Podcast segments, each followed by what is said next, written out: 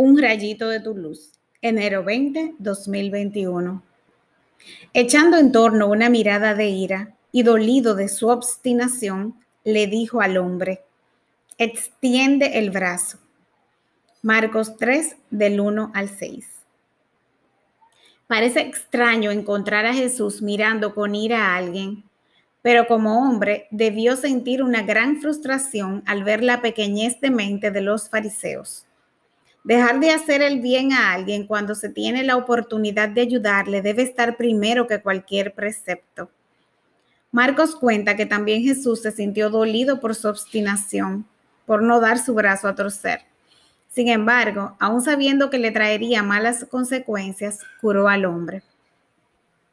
Hoy en día tenemos situaciones donde hacer lo correcto implica consecuencias negativas para nosotros pero aún así debemos mantener la congruencia con nuestros valores más profundos. Así como Jesús no desvió su buen accionar por la ira que sintió con los fariseos, nosotros tampoco podemos negociar lo que es bueno a los ojos de Dios.